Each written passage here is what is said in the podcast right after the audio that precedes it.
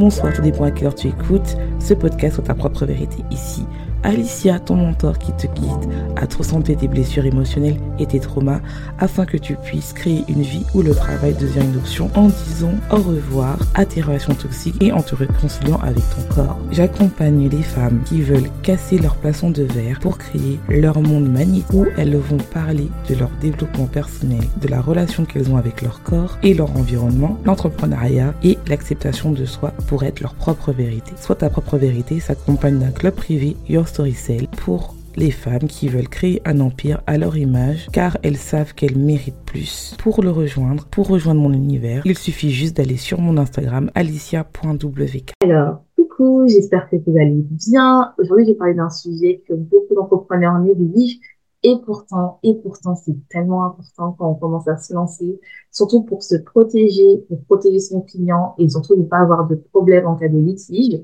on va parler un peu euh, de tout ce qui se passe d'un point de vue juridique. Et pour ça, je ne serai pas toute seule. Je serai avec Ariane qui a accepté euh, de participer à cet épisode de Soit ta propre vérité. Donc, merci beaucoup Ariane d'être venue euh, sur Soit ta propre vérité et d'avoir accepté d'être mon invitée. Merci à toi. C'est vraiment un très très grand plaisir. Vraiment, merci. Et franchement, je suis super contente que tu aies été acceptée parce que bah déjà, bah, j'ai jamais parlé de ce sujet-là.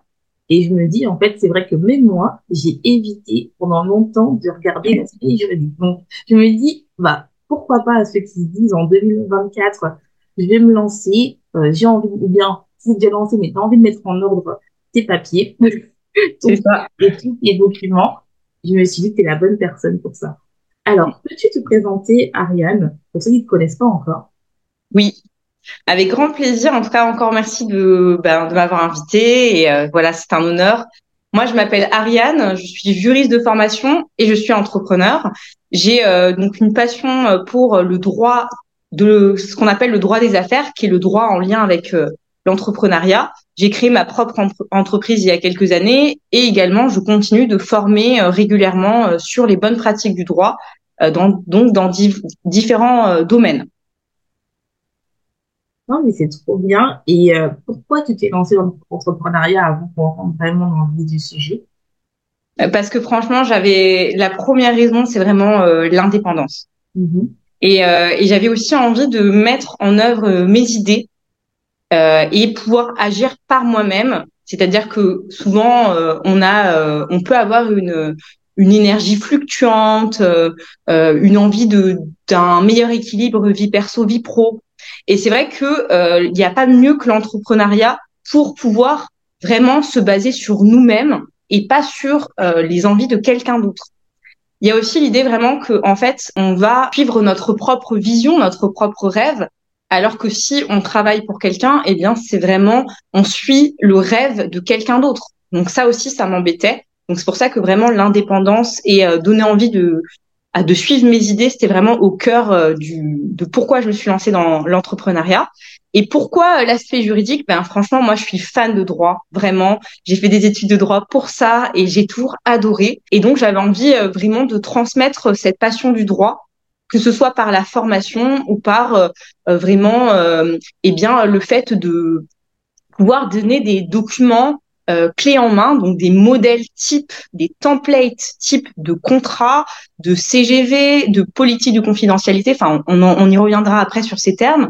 Et j'avais vraiment envie aussi que le droit soit plus accessible parce qu'un entrepreneur, eh bien, comme euh, tu l'as dit tout à l'heure, c'est hyper important qu'il soit sécurisé juridiquement parce que sinon c'est des grosses amendes euh, qui peuvent ben, lui tomber dessus. Et en fait, j'avais envie de, de pouvoir rendre bah, le droit beaucoup plus accessible donc, euh, donc voilà.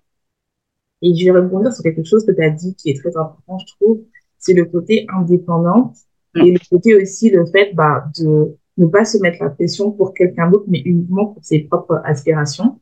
Et ça, c'est vraiment important, surtout quand on a envie de se lancer. Euh, on, on, a l'impression que oui, euh, euh, que l'aspect liberté euh, et contrainte, on, on a l'impression que oui, lancer un business, pardon, c'est compliqué certes, mais c'est vrai que cet aspect liberté qu'on a compense la complication qu'on a des fois entre le fait de chercher des clients ou, bah, comme on va parler aujourd'hui, de mettre des, des choses très euh, carrées, euh, propices à la loi, le côté où les entrepreneurs n'aiment vraiment pas regarder. En tout cas, moi, je sais que je faisais partie de, de ces gens-là où des fois, vraiment, c'est compliqué pour moi de comprendre la loi et le fait que tu rendes ça accessible, je trouve que c'est vraiment bien, parce que ça nous permet aussi, nous, de comprendre quoi euh, on doit on doit se protéger et pourquoi aussi ben euh, c'est bien d'avoir ça euh, ne serait-ce que pour euh, nos services si on a un site web et aussi ben, pour protéger aussi nos clients. Parce que à la base quand on s'est lancé c'est aussi pour aider euh, nos clients. C'est ça. Alors donc la première question que j'aimerais te poser par rapport à ça c'est qu'est-ce que qu'est-ce que qu'est-ce qu'on risque si on n'est pas à jour par rapport aux différents documents qu'on a comme tu as parlé des conditions générales de vente ou la RGPD, tout ça, tout ça? Oui. Alors déjà, je, juste, je voulais revenir sur un petit point que tu as dit juste avant. Je voulais te dire, en fait, euh, là où aussi c'est important en fait d'avoir des professionnels du droit qui sont vraiment, qui comprennent vraiment aussi les enjeux de l'entrepreneuriat. C'est pas le cas de tous les professionnels du droit, parce qu'il faut le vivre aussi pour comprendre eh bien les risques. Et donc du coup, le fait que j'ai les deux casquettes, je pense que ça aide aussi à cette compréhension-là. Donc voilà, je voulais revenir. Et sur la partie sur les risques qu'un entrepreneur peut avoir, eh bien là où il y a le plus de risques, en fait, ça va être euh, en fait au niveau de de tout ce qui est les CGV, les politiques de confidentialité et tout ce qui est relatif au RGPD. Donc je vais revenir sur différentes choses. Il faut en fait ces choses-là quand on a un site internet. Déjà, il faut que ces choses-là, elles apparaissent sur son site internet. Ça, c'est la première chose. Mais même si on n'a pas de site internet, du moment qu'on travaille avec les particuliers, on a l'obligation d'avoir ces documents-là. C'est-à-dire que même si, eh bien, on se dit, bon, bah, de toute façon, j'ai, ah, j'ai pas envie de faire un site internet parce que je vais devoir payer le site internet plus tous les documents juridiques. Eh bien, en fait, on n'est on n'est pas exonéré parce que ça veut dire qu'au moment où on envoie le devis à notre client, si on travaille avec un client particulier, eh bien, on a l'obligation d'envoyer, par exemple, nos conditions générales de vente. Les conditions générales de vente, elles ne s'appliquent pas dans les relations entre deux professionnels. Elles, sont obligatoires seulement si un des deux professionnels demande que l'autre lui envoie ses conditions générales. Mais sinon, il n'y a pas cette obligation-là. Donc là, je veux vraiment revenir sur le fait qu'on doit avoir ça quand on travaille avec les particuliers, que ce soit de la prestation de service ou de la vente d'objets. Les deux. Il n'y a aucun des domaines qui est exonéré de ça. C'est bien que tu le dises parce que c'est vrai qu'il y a beaucoup de gens qui, euh, qui disent bah j'ai pas envie de m'embêter avec tout ça. Donc, ce que je vais faire, c'est que je vais passer, par exemple, euh, euh sur euh, système.io où il n'y a pas besoin d'avoir une page de vente, enfin, un site et tout. Et on se dit que, bah, ça y est, vu qu'il y a ça, bon, bah, j'ai pas besoin d'avoir des conditions générales de vente parce que, bah, finalement, bah, j'ai pas m'embêter avec tout ça. Et ce que tu dis très bien, c'est que c'est vraiment important d'avoir ça, surtout si on travaille avec des particuliers, parce que, en fait, bah, si en cas de litige, il y a un problème, et ben tu peux toujours te référer euh, à ce que tu as mis au départ parce que sinon tu es un peu à la merci du client parce que ben le client au-delà de juste le, le, cas de conflit le de, au-delà en fait on, on, peut aller même sur le contrôle. Si tu as un contrôle oui c'est ça. de la part des, des, services étatiques tu as une amende. Mm-hmm. Donc l'amende elle est à peu près de l'ordre donc pour par exemple pour une absence de CGV ou des CGV mal rédigés on est sur de sur une amende à 10 000 euros ah oui quand même Donc, donc, et là, je parle que de un document, les, les conditions générales de vente, que je surnomme CGV euh, souvent euh, dans mon langage. Euh, donc, il y a ça. Après, si on n'a pas écrit, par exemple, une politique de confidentialité, donc pour la, tout ce qui, est la, qui renvoie à la protection des données des clients, là, c'est des amendes qui vont, qui peuvent aller jusqu'à 4% de ton chiffre d'affaires. Oui, c'est pas négligeable. Donc c'est pas négligeable. Et si on a, on va sur, eh bien, il y a une autre chose qu'on oublie, c'est les mentions légales. Si on n'a pas mis nos mentions légales, ben là c'est une petite amende aussi euh, qui peut aller autour de 4000 euh, euros. Donc la totalité en général, moi je chiffre ça, mais c'est c'est comment dire, c'est pas une, c'est on n'est jamais sûr sur les amendes, mais je dis que ça peut être un risque qui va jusqu'à du du euh, 40 000 euros à peu près. Et c'est vrai que quand on débute, on n'a pas 40 000 euros comme ça. Voilà. même, même si c'est du, entre 10 et 40 000 euros, eh bien, ça fait quand même euh, une année, finalement, euh, une petite année euh, de d'entrepreneuriat. Oui, c'est ça. Et puis, mm. comme tu as très bien dit, c'est pour aussi éviter les, enfin, les amendes, quoi. Ça serait bête que on soit dans un élan où, on, par exemple, on scale son business et puis on se fait contrôler et la, la moitié ou son chiffre d'affaires part et c'est comme si on repartait de zéro parce que bah, finalement, c'est un truc qu'on aurait pu éviter si on aurait pris plus de temps euh, à le faire. Et comme tu as très bien dit, ce que j'ai bien aimé au début aussi, c'est que tu as dit que c'est bien aussi d'avoir quelqu'un qui euh, a des connaissances dans l'entrepreneuriat, qui connaît les enjeux et aussi qui connaît euh, tout ce qui est euh, loi parce que c'est vrai que enfin c'est vrai que juste aller chez quelqu'un qui connaît que la loi, il connaît pas ces aspects-là qui est un peu bah les enjeux de l'entrepreneuriat quand même quoi. Oui, parce que l'entrepreneuriat c'est quand même un domaine très particulier. Euh, on est on est on est seul, mais on a tout autant de responsabilités qu'une qu'une moyenne ou grosse entreprise. C'est ça. Donc donc comprendre ces, ces utilités, en plus une, une micro-entreprise, c'est vraiment euh, rattaché à notre personne, puisque par exemple rien que sur l'aspect euh, financier, euh, tout se mélange. Donc puisqu'on n'a pas d'obligation, je, je, je, le pose là, on n'a pas d'obligation d'avoir un compte bancaire distinct. Mm-hmm. On est, on a obligé d'avoir une facturation stricte, c'est-à-dire qu'on doit pouvoir rapidement, s'il y a un contrôle fiscal, et eh ben rapidement la tu dois pouvoir prouver euh, ce que tu as gagné avec des factures. Donc, il y a une obligation de facture, mais on n'est pas obligé d'avoir un, un, compte bancaire professionnel, ni un compte bancaire distinct d'ailleurs. Non, mais c'est bien de le dire, quoi. C'est euh... bien de, de dire que surtout quand on se lance, enfin, quand on est prestataire de service, freelance ou créateur de contenu, en généralement, on choisit euh, l'option de micro-entreprise et c'est bien de savoir ça parce que, enfin, des fois, on est complètement perdu avec tout euh, cette, euh, ces notions juridiques et c'est bien que tu précises que c'est qu'on n'est pas obligé d'avoir un compte distinct, mais on est obligé, par contre, d'avoir des factures qui sont euh, bien faites et d'avoir euh, vraiment des mentions euh, et des euh, conditions générales de vente. Donc, pour ceux qui ne savent pas, on va décortiquer tout ça parce qu'on parle un peu de ces notions-là. Et j'aimerais bien savoir, en fait, pour ceux qui ne savent pas, c'est quoi généralement les, les mentions légales? Oui.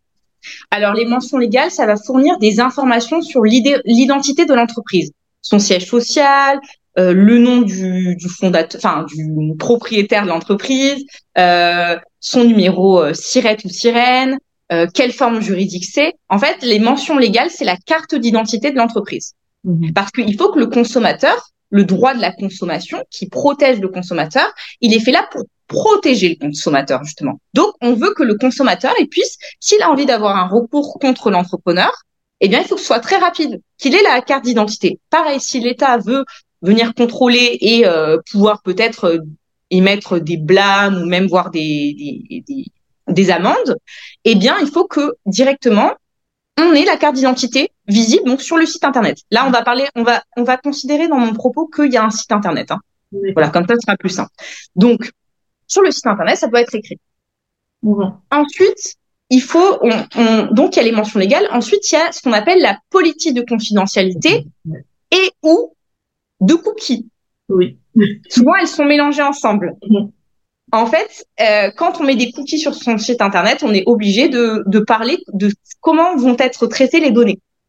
Et pareil, si on a un, un formulaire de contact, oui, la politique de confidentialité est obligatoire. En fait, dès lors que le consommateur rentre ses données, euh, donc les données personnelles, c'est des données qui vont être nom, prénom, adresse mail, numéro, euh, carte bancaire, enfin tout, tout ça. Même juste le nom et prénom, c'est de la donnée personnelle. Donc même juste le nom et prénom, il faut qu'il y ait un, euh, une politique de confidentialité. Pareil, derrière cette politique de confidentialité, on doit expressément dire ce qu'on va, euh, eh bien, qu'est-ce qu'on va faire des données qu'on recueille? Est-ce mmh. qu'on va juste les utiliser, par exemple, dans le formulaire de contact? Est-ce qu'on va juste les utiliser pour recontacter la personne? Ou est-ce qu'on va utiliser ça pour faire une newsletter? Mmh. Ou est-ce qu'on va prendre ces données et les vendre à des, euh, par exemple, des, des, des, entreprises qui traitent les données euh, pour euh, faire euh, des statistiques? Et c'est totalement ok de le faire, hein, mais il faut il faut l'inscrire. Et surtout aussi, enfin, j'ai posé la question aussi, c'est oui. quand on fait des liens d'affiliation. Ça aussi, il faut le mettre dans les euh, conditions, euh, euh, les chartes de conseillité, ou bien c'est sur euh, l'autre après qu'on va voir sur les conditions générales d'utilisation? Euh, sur les, les liens d'affiliation, oui. que en fait on va on va en fait les données de notre de la personne qui vient sur notre site sont pris et données à un partenaire. Mhm. Eh bien, ça, c'est dans la politique de confidentialité aussi. Mhm. En fait, c'est dans la politique de confidentialité qu'on doit dire justement que, par exemple, si la personne clique sur un lien d'affiliation, eh bien, euh, c'est dans les politiques de confidentialité que euh, il faut euh, le dire. En fait, on a le droit de le faire, mais il faut juste le prévenir. Il faut juste le prévenir. En gros, en fait, tout ce qu'on, enfin, comme, enfin, juste pour résumer, c'est vraiment tout, tout ce qu'on veut faire avec les données de l'utilisateur. C'est-à-dire que si on a par exemple une, une mère qui met dès qui met, comme tu as très bien dit, son email ou euh, son nom, tout ça, il faut le prévenir tout ce qu'on peut faire. Donc vendre, soit on peut vendre tes données, euh, soit on peut faire un lien d'affiliation, soit on peut bah, envoyer une séquence email. Donc il faut toujours avoir l'autorisation euh, de la personne pour pouvoir après l'utiliser. Sinon on enfreint la loi. Oui, c'est ça, exactement. Et c'est pour ça qu'on l'écrit et en fait on considère qu'en le mettant sur le site, et eh ben le consommateur peut aller le lire et donc si il accepte de payer le service, il a, il c'est ok. Mhm. Même si l'idéal c'est de mettre quand on met, quand on a un formulaire de contact, c'est de mettre en dessous, de mettre un petit, vous voyez euh, le petit, euh, si la politique de cookie a écrit j'accepte ou si il y a le formulaire de contact, en bas, on met euh, un petit truc, regardez la politique de confidentialité en gros.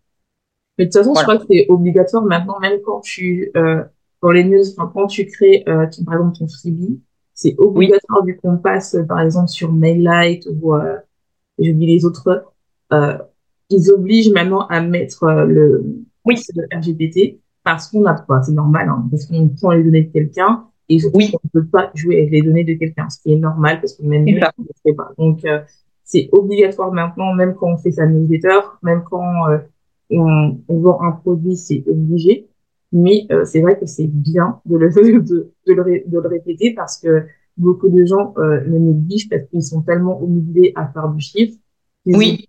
euh, de faire ça alors que c'est très très important de protéger le consommateur. Oui, en fait, c'est important de, de, de, faire des fois de la prévention de, de risques potentiels et les risques juridiques en font partie en fait. C'est ça. Et après, il y a tout ce qui est, on l'avait dit, enfin, je l'ai dit, c'est donc tout ce qui est euh, les conditions générales de vente. Ça, c'est, il faut vraiment régir en fait dedans toutes les conditions de vente de produits ou de services. On va expliquer, euh, par exemple, euh, eh bien, si on est prestataire de services, écrire euh, les conditions de vente de produits et de services. C'est-à-dire qu'il faut absolument mettre dedans comment va se passer la prestation, comment va se passer le paiement, quels sont les droits de rétractation qui sont par principe de 14 jours, mmh. comment va, peut se passer par exemple le remboursement si c'est si c'est prévu. En fait, il faut tout détailler les comment va se passer la vente, l'avant, l'après et euh, et bien tout cadrer en fait. D'accord. J'ai une question. Euh, oui. Si par exemple euh, pour euh, tout ce qui est prestation de service et tu donnes euh, un des données, enfin on se dit bien prestation de service, c'est pas un projet physique. Est-ce qu'il y a un droit de rétractation ou bien on peut ne pas le faire? Ou bien c'est toujours 14 jours? Il y a une obligation de, il y a une obligation de, de proposer 14 jours de rétractation. Sauf, sauf, il y a, il y a 15 exceptions possibles. Donc, j'essaye de pas vous noyer d'informations, mais en gros, par principe, il y a 14 jours. Mais sachez que ne vous inquiétez pas, en gros, il y a renseigné, enfin, vous pouvez vous renseigner sur des, les, les, les, les exceptions à cette règle qui est de 14 jours. Voilà. Les CGU, Mhm. Donc les conditions générales d'utilisation qui vont définir les conditions d'utilisation d'un site internet par les utilisateurs. Mhm. Mais ces CGU sont obligatoires seulement si les, les utilisateurs peuvent avoir une action sur le site, c'est-à-dire par exemple mettre des commentaires. D'accord. S'il n'y a pas de, de commentaires où, les gens, c'est en fait entre guillemets qu'un site, euh, site vitrine, il n'y a pas besoin d'avoir de CGU. Là, dans le cas des CGU, c'est vraiment qu'on veut empêcher en fait euh, une mauvaise utilisation du site internet. D'accord. Donc par exemple, c'est si par exemple on a un espace spécialement pour les abonnés, oui. ou euh, ils ont un blog, ils peuvent faire un, commentaire. Là, faut mettre vraiment oui. les conditions générales d'utilisation. Exactement. C'est bien de le, de le, préciser parce que euh, c'est vrai que c'est un peu à la mode d'avoir un espace spécial pour les oui. pour ses abonnés, pour avoir un espace intime et c'est bien de pouvoir mettre ça, enfin de dire ça parce que c'est vraiment important. Déjà aussi bah, pour éviter d'avoir euh, tout ce qui est de la malveillance et surtout aussi bah, pour se protéger euh, en tant que propriétaire du site. Oui. pour ne pas avoir après euh, des représailles par rapport à des comportements d'autres personnes qui ne sont pas. Exactement, les CGU, ça nous protège nous en tant que professionnels parce que évidemment tout ce qui est harcèlement, cyberharcèlement, tout ce qui est euh, euh, des propos haineux, des propos raciales, euh, eh bien tout ça, tout ça c'est interdit. Donc c'est vrai que même des propos négationnistes. Eh bien mhm. c'est vrai que si nous on, on, peut pas savoir ce que les utilisateurs vont, vont faire en fait sur notre propre site. Et donc pour éviter d'être d'être co-responsable des propos, on se protège avec des CGU donc des conditions générales d'utilisation. Euh, au niveau de et il manque le RGPD. Oui, le RGPD, c'est exactement ce que j'allais dire. Au niveau du RGPD, en fait, c'est ça renvoie à, l'idée de la politique de confidentialité puisque le RGPD, c'est le traitement de la protection des données personnelles. Mhm. Mais en fait, le RGPD, c'est c'est pas que de la politique de confidentialité. En fait, dans la politique de confidentialité, on va faire en sorte d'être conforme au RGPD, pourquoi? Parce qu'en fait, on va, euh, on va au-delà de juste le dire dans un document. Donc, au-delà de dire voilà, moi, je vais prendre vos données et faire ça, ça, ça. Le RGPD, c'est l'ensemble. C'est-à-dire qu'on va vérifier si vous appliquez ce que vous avez dit. D'accord. Vous voyez? Donc, en fait, ce qu'il faut faire, c'est que dans le RGPD, par exemple, si vous mettez dans votre politique de confidentialité que les données, vous allez les conserver que quatre ans, parce qu'il faut expressément dire la durée de conservation des données, eh bien, il faudra que en pratique, vous l'appliquiez. Et c'est là où vous pouvez être euh, puni, en fait, euh, au niveau du RGPD, parce que vous n'avez pas appliqué ce que vous avez mis dans votre politique de confidentialité. D'accord. La politique de confidentialité, c'est comme une sorte de charte, un document qui dit je m'engage à faire ça par rapport aux données. Et, et la mise en œuvre de, du RGPD, qui est le règlement général pour la protection des données, eh bien, c'est là vraiment la mise en œuvre. Qu'est-ce que vous faites avec les données? Pareil, ça va au-delà de juste récupérer les données par rapport à la politique de confidentialité, ça va aussi sur les données de vos clients. Mhm. Au bout de combien de temps vous les avez conservées? Et en fait, vous n'avez pas le droit de les conserver à vie. Pareil. Hein? Je dis ça c'est bien de le dire parce qu'il y en a qui gardent ça à vie alors que non. Exactement. Donc ça normalement, si on veut être dans le respect du, du la politique, euh, euh, enfin du RGPD, on ne peut pas. Pareil, on n'a pas le droit de vendre nos listes clients sans qu'ils soient d'accord. Ça fait partie du, du, RGPD. En, donc le RGPD, c'est la pratique de comment on utilise les données personnelles en général. D'accord. Il y a deux questions que je vais rajouter. Euh, donc là, première chose que j'aimerais te poser, c'est vraiment, imaginons que tu as un site et euh, c'est un site qui touche plusieurs. Euh, euh, là, c'est spécialement pour la France. Mais imaginons que tu vends aussi en Belgique, euh, aux États-Unis. Comment tu comment tu, tu, dois aussi te protéger par rapport à ça? Est-ce que ça, ça suffit pour euh, protéger par rapport à si tu vends à l'extérieur de la France Ou bien il y a d'autres contrats qu'il faut faire En fait, là, déjà, ça, c'est des documents qui suffisent à, à protéger au sein de l'Union européenne. D'accord. Après, des, au niveau de extérieur à l'Union européenne, il faut vérifier les, peut-être qu'il y a des choses supplémentaires à ajouter, mais euh, pas en général. Le, par exemple, sur tout ce qui est protection des données, on est en Europe beaucoup plus euh, euh, sévère que, par exemple, les États-Unis. Donc, au final, d'avoir ce document-là, et de pratiquer le entre guillemets le droit européen fait que de toute façon on, est plus protecteur que les États-Unis. Donc il n'y a pas, euh, en tout cas par exemple sur le RGPD, c'est vraiment propre à l'Europe, donc il n'y a pas, euh, il n'y a pas en soi de, de comment dire de difficulté euh, au niveau des États-Unis. Et une entreprise américaine est obligée en s'implantant en France de respecter le RGPD. D'accord. Donc donc voilà. Et après, au niveau des États-Unis, je pense qu'il y a des choses qu'on n'a peut-être pas le droit de vendre. Enfin, il doit y avoir quand même des différences euh, euh, vraiment spécifiques au pays. Il faut, de toute façon, faut dans chaque pays que tu te, tu t'installes, j'ai envie de dire, il faut euh, revérifier tout quoi. Donc. Euh. Oui, mais c'est important de le dire hein, parce que je sais qu'on a un peu genre à se dire bon, on verra, mais ouais. important de toujours faire de la prévention et de dire qu'il faut toujours faire des C'est ça. Mais au niveau des, de l'Europe, c'est bon. Donc ça, c'est bien de savoir. Et la deuxième question, c'est, imaginons qu'il y a un entrepreneur qui se dit, bon, bah, moi, en fait, je m'en fiche. oui. ça, ça arrive.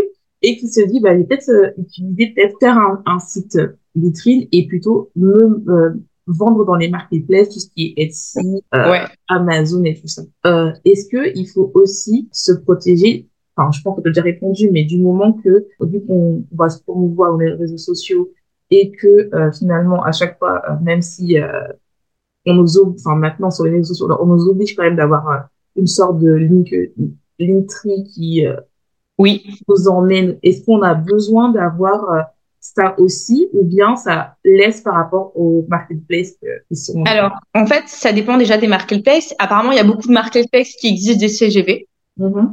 De ce que je sais dans ma pratique, euh, par exemple, rien que si tu, on va prendre l'exemple de Vinted, mm-hmm. si tu es un Vinted professionnel, eh ben il y a une obligation de tous ces documents-là. Donc, comme quoi, et d'autres marketplaces que je connais, on va éviter de citer des noms. Euh, j'ai pris Vinted parce que c'est la plus connue, je pense. Mm-hmm. Euh, mais souvent les marketplaces demandent ces documents.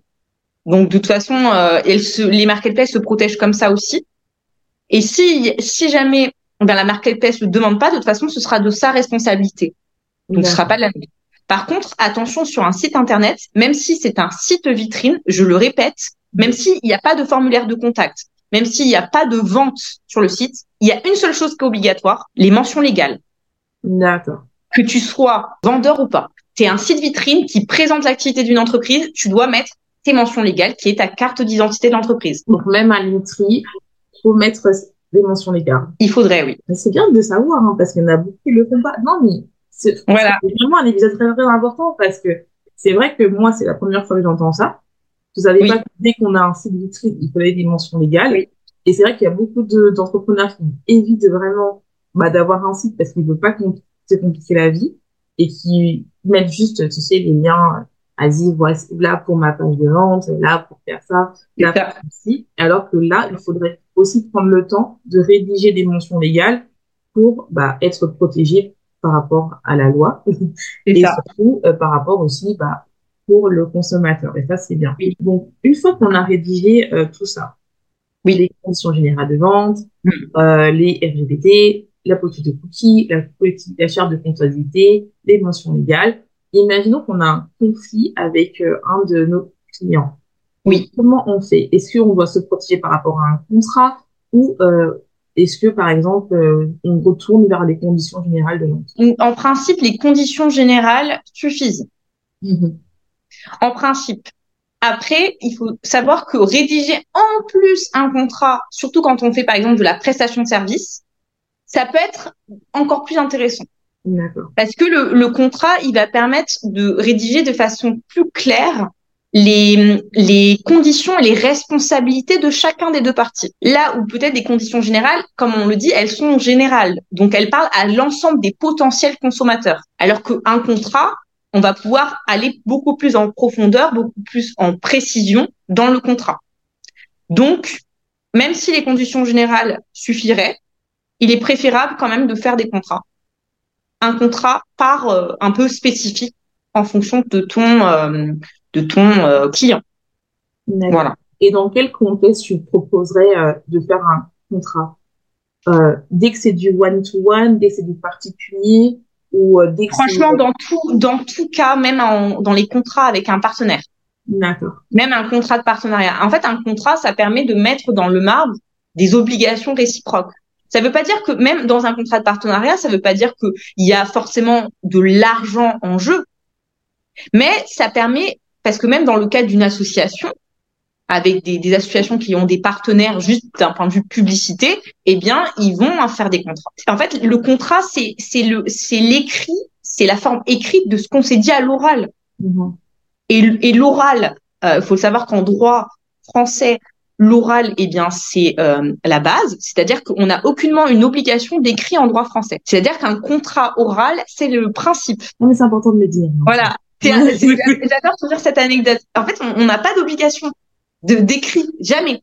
En France, on n'a pas, à part les CGV, tout ça, mais on, je parle quand je dis jamais, c'est dans un contrat. On n'a pas d'obligation. Un contrat oral vaut autant qu'un contrat écrit. Mais comment on fait pour prouver? Même entre nous, même dans une relation contractuelle entre deux professionnels, comment on fait pour savoir ce qu'on s'est promis? Donc moi, je, je, recommande ça dans la pratique d'un point de vue en fait où, ça va vraiment euh, venir, eh bien, euh, euh, rassurer. Ça va venir mettre plus de tranquillité dans une relation. Si on a un doute de ce qu'on s'est dit, on va relire le contrat.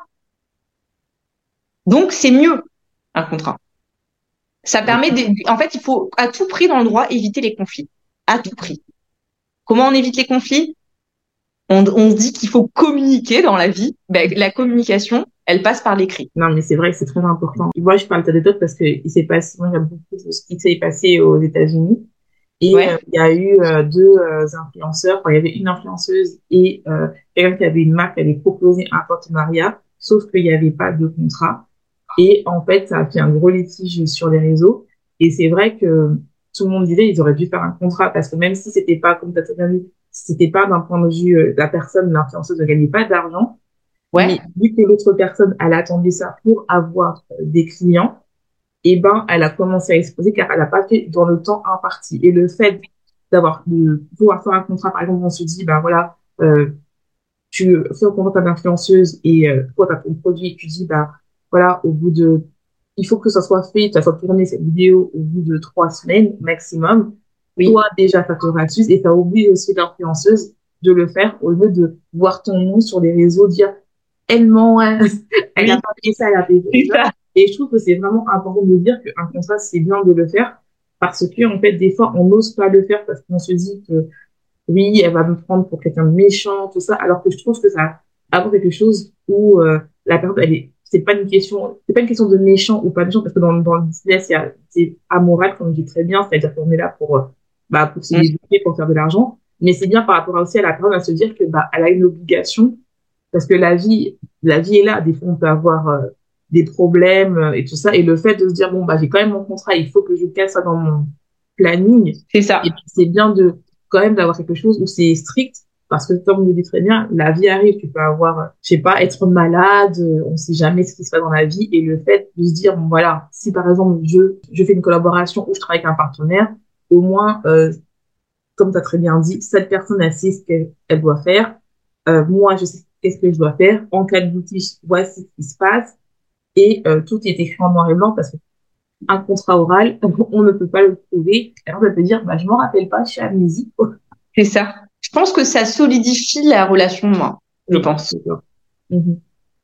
Et surtout, ça, pardon, excuse-moi. Oui, non, non, mais j'allais dire, du coup, c'est, c'est, en plus, c'est favorable pour, pour l'entreprise, donc. Euh.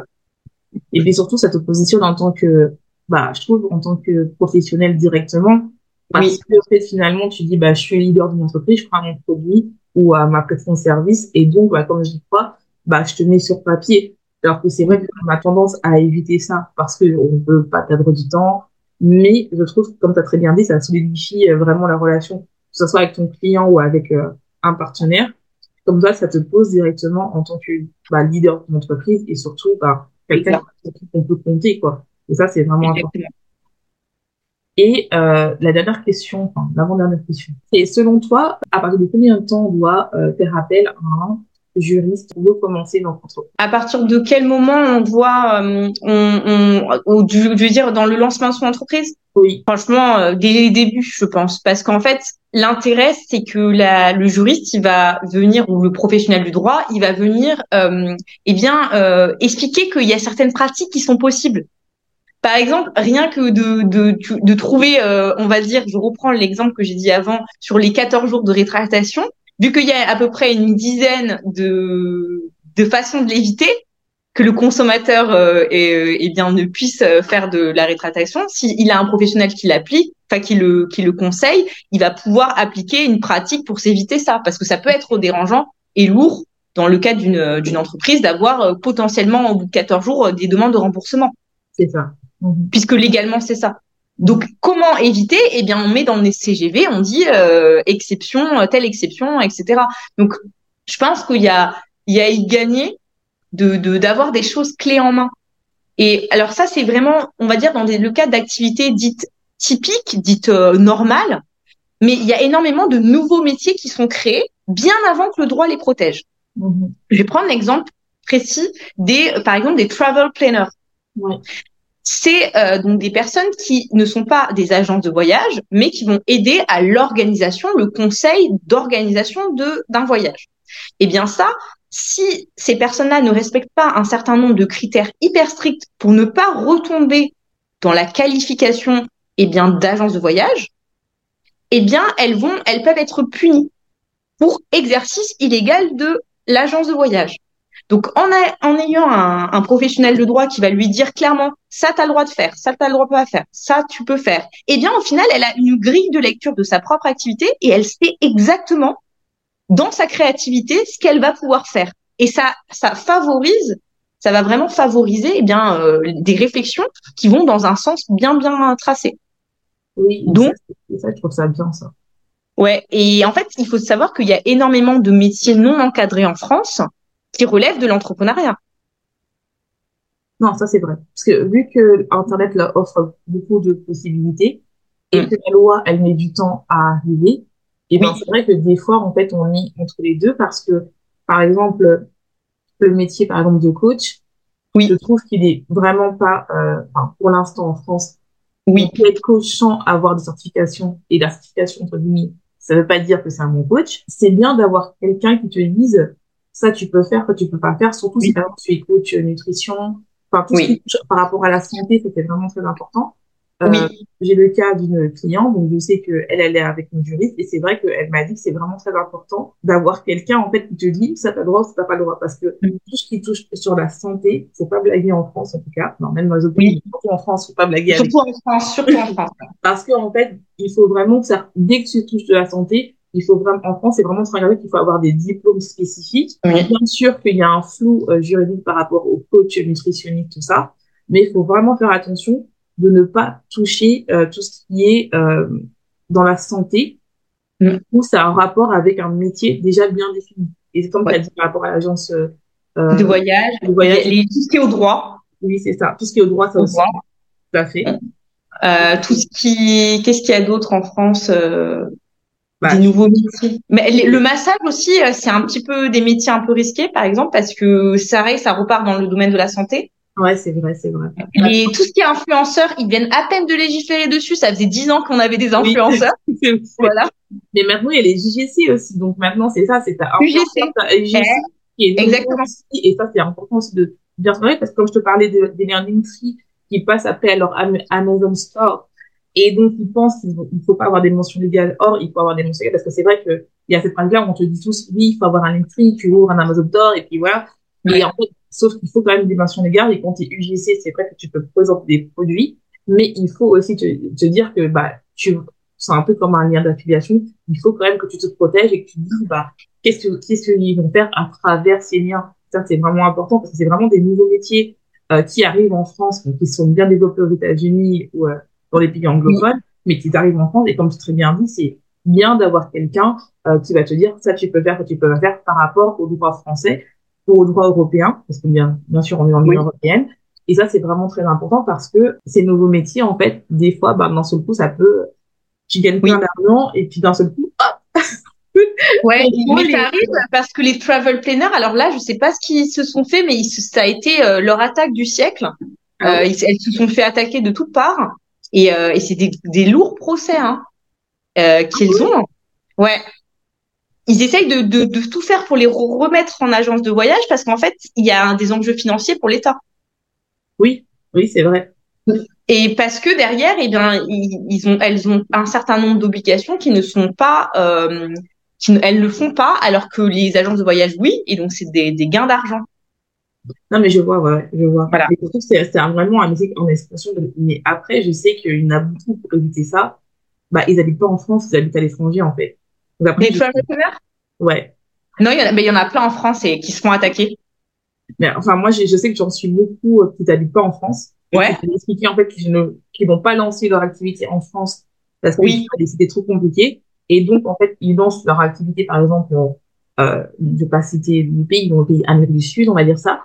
Et donc, en fait, bah, vu que la loi est beaucoup plus facile, donc ils ont pas toute cette pression-là. Mais je sais que c'est, c'est, oui. c'est vraiment, faut faire vraiment très attention parce que dès que ça, Enfin, moi, je sais que dès que ça touche, enfin, moi, vu que je suis une ancienne scientifique, donc je sais que dès que ça touche au médical, je fais très attention. Parce que, en fait, bah, déjà, euh, c'est une question d'argent. Je vais pas mentir. Euh, le fait, même si, euh, on a l'impression qu'en France, euh, les médecins ne font pas beaucoup d'argent parce qu'ils sont payés 25 euros euh, pour les, pour les médecins. Les généralistes, ouais. Mais, en fait, si. donc, il faut vraiment se dire que dès qu'on touche tout ce qui est, bah, dit, bah, toi, l'agence, euh, de voyage, mais tout ce qui est euh, médical, c'est vraiment oui. ceux qui veulent être coach euh, nutritionniste ou sais pas tout ce qui est soins alter euh, il y a aussi des alternatifs alternatifs tout ce qui est euh, naturopathie euh, tout ce qui est tout ce qui est thérapeute en fait voilà c'est ça ça faut faire très attention aussi parce que en France on reconnaît pas encore pays les médecines alternatives il faut faire vraiment très attention de bien bien se renseigner dessus et de bien bien se protéger et comme tu as très bien dit c'est bien d'avoir quelqu'un qui te dise ça t'as le droit de faire, t'as le droit de faire. Donc ça t'évite en fait de créer des produits qui peut-être ils vont, euh, ta, ta, ton audience va aimer, mais en fait que c'est interdit. Et j'avais vu aussi que par rapport aussi à la fabrication de bougies aussi, il faut faire très attention parce qu'en fait maintenant aussi ils sont, venus euh, par rapport à ça, par rapport à la comment ça crée euh, des bougies qui doivent pas être, qui doivent pas ressembler à des bougies qui ressemblent à, à un truc alimentaire. Oui. Bien dépasser un certain niveau, ça j'étais choquée. Donc euh, et vraiment, faire très attention, c'est des petits trucs comme ça où au final, euh, beaucoup d'entrepreneurs, moi j'ai vu, il y avait cette période-là où beaucoup de gens lançaient leur business de bougies et qui oui. des bougies gourmandes, que ça, ça, se vend bien, c'est ça, du moment. Et ben finalement, ils ont, ils ont été arrêtés, ils ont dû tout refaire, donc ça vraiment de la perte d'argent et de produits parce qu'ils n'étaient pas au courant qu'en fait, ils ne devaient pas trop ressembler à des produits euh, oui. qu'ils pouvaient manger et dépasser un, un, certain niveau par rapport au verre. C'est pas comme oui. le produit dépasse du verre, t'as pas le droit de le vendre, ça devient, euh, tu peux avoir des problèmes. Et ça, c'est vraiment un c'est vraiment des petits trucs, même dans les, tout on parle de, on a parlé des produits euh, digitaux, mais oui. aussi des produits physiques. Faut faire très attention par rapport à ça, parce que, en fait, dès que ça, dès qu'il y a un petit truc qui n'est pas, en tout cas en France, c'est vraiment, ils sont très, très portés sur ça, faut faire vraiment très attention de bien regarder ça. Et en plus, là, je reviens sur ce que tu as dit. Au-delà de ce qu'on a dit aujourd'hui, tout ce qui est, comme tu dis, exercice, euh, et bien, euh, enfin, de, tout ce qui est santé, et bien, en plus, il y a une, une autre possibilité de se faire attaquer sur ce qu'on appelle l'exercice illégal de la santé, et ça, c'est même de l'emprisonnement. Oui, oui, ça, ça, ça c'est sûr. Donc, euh, si tu, c'est vrai que si tu sais pas comment formuler la chose, tu peux avoir des risques de carrément te faire euh, euh, attaquer, de, de, en fait, de faire comme si tu faisais le médecin, en fait, carrément. C'est ça. Mais il y a eu ça aussi. Il y a eu un cas, euh, je sais plus, c'était un. Bon, après lui, il était vraiment un peu touchy, mais c'était un youtubeur qui avait dit qu'il pouvait remplacer les médicaments par rapport avec des plantes naturelles. Oui. il s'est fait attaquer. Et euh, donc là, il est, il est parti vivre, je crois, en Espagne, je sais pas où, mais on est parti à l'étranger, quoi, oui. en la France. Mais euh, vraiment, faut faire attention. Faut, surtout les promesses de vente, faites attention par rapport à ça. Euh, oui. parce qu'on peut vous attaquer dessus, parce qu'on ne pouvez pas dire, euh, si tu es dans le, dans le médecin, oui, je peux te soigner avec des plantes.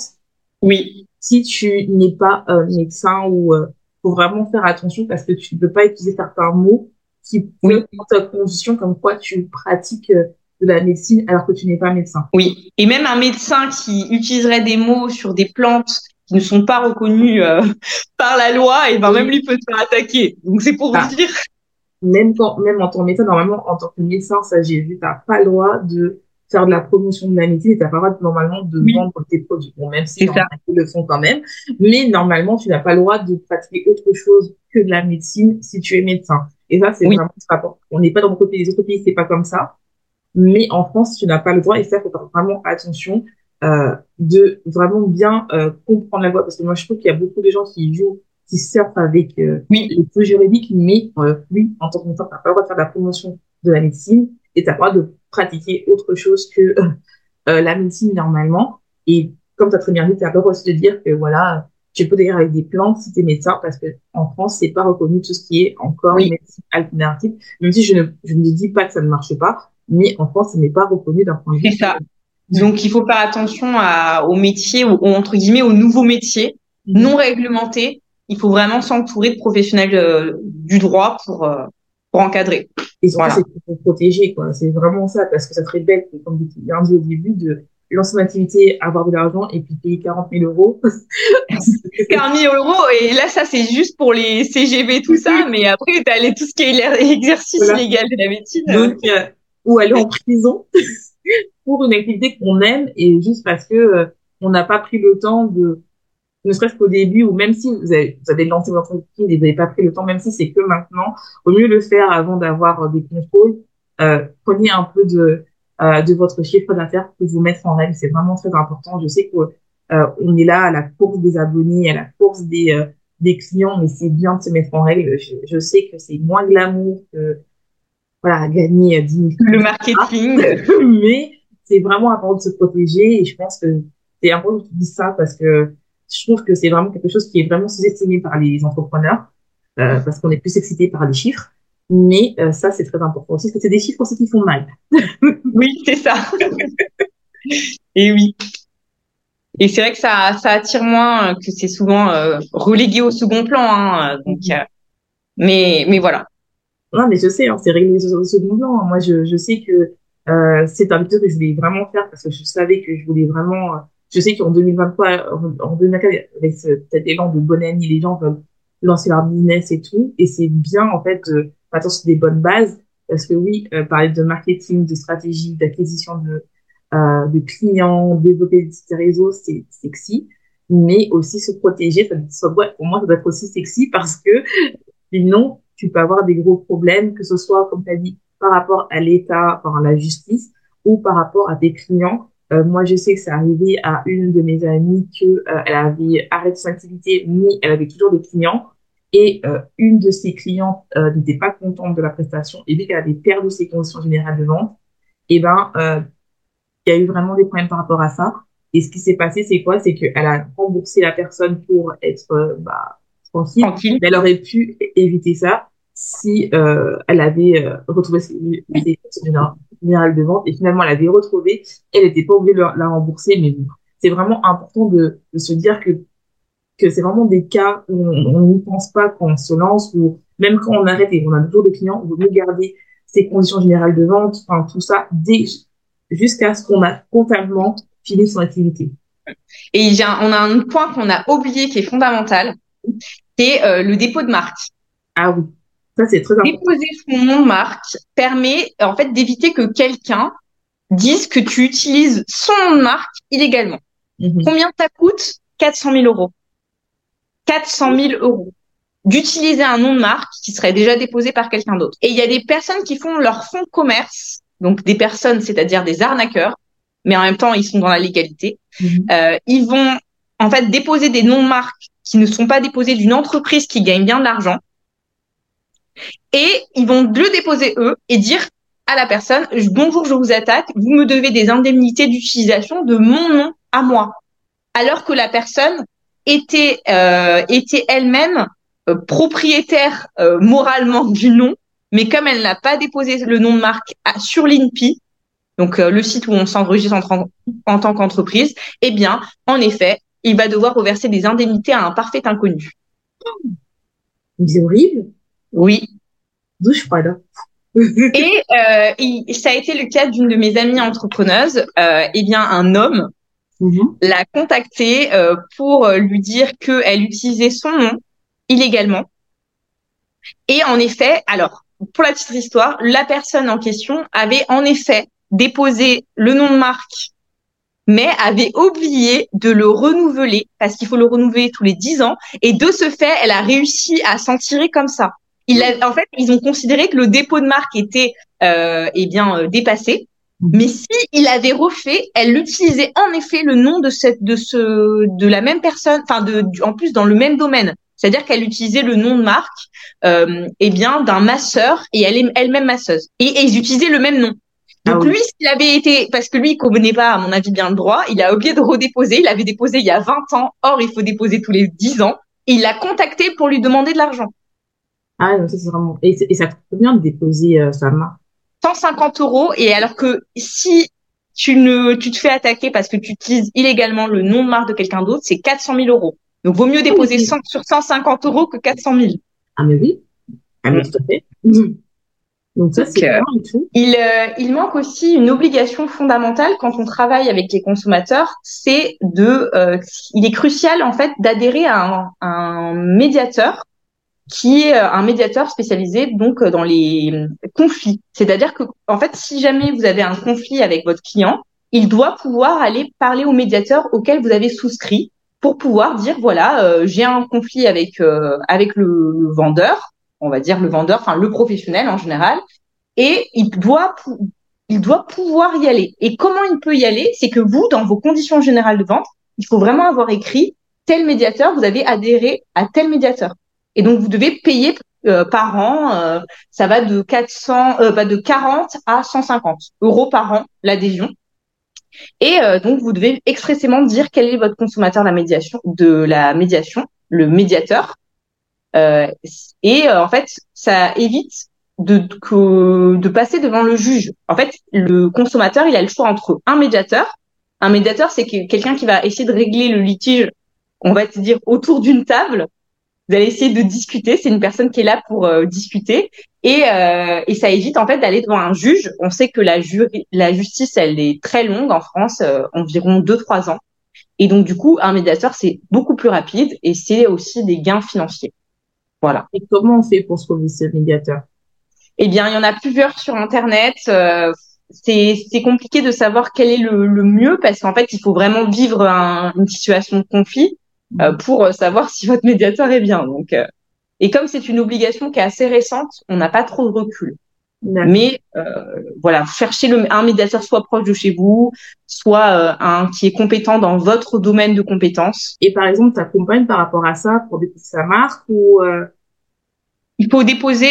Du coup, qu'est-ce qu'elle va faire cette cette euh, cette amie? Qu'est-ce qu'elle va si Par exemple, on veut te contacter pour euh, des conseils juridiques ou pour euh, ah, oui. demander si on veut, par exemple, bah, que tu nous aides à déposer nos marques, tout ça, parce qu'on sait pas. Ça oui. je sais que maintenant il y a un business où il y a beaucoup de sur le sur un tu, tu tapes et c'est pas des vraies personnes, enfin, c'est pas des personnes qui aident vraiment. Ils prennent l'argent et ils font des des mauvais documents. Si par exemple, on a envie de travailler avec toi pour euh, bah, faire ses conditions générales de vente ou euh, nous aider à déposer sa marque, comment on fait? Alors, vous pouvez me contacter, donc euh, Ariane, mhm. plus loin, Baron, B-A-2-R-O-N-S. Vous pouvez me trouver sur les réseaux sociaux. Et sinon, on mettra un lien, je pense, on peut proposer de mettre un lien euh, sur l'épisode pour me contacter. C'est avec grand plaisir. je réponds aux questions très fréquemment. De toute façon, comme d'habitude, je mettrai tout en description. Je mettrai son, euh, ses réseaux sociaux et son lien. Vous pourrez directement la contacter.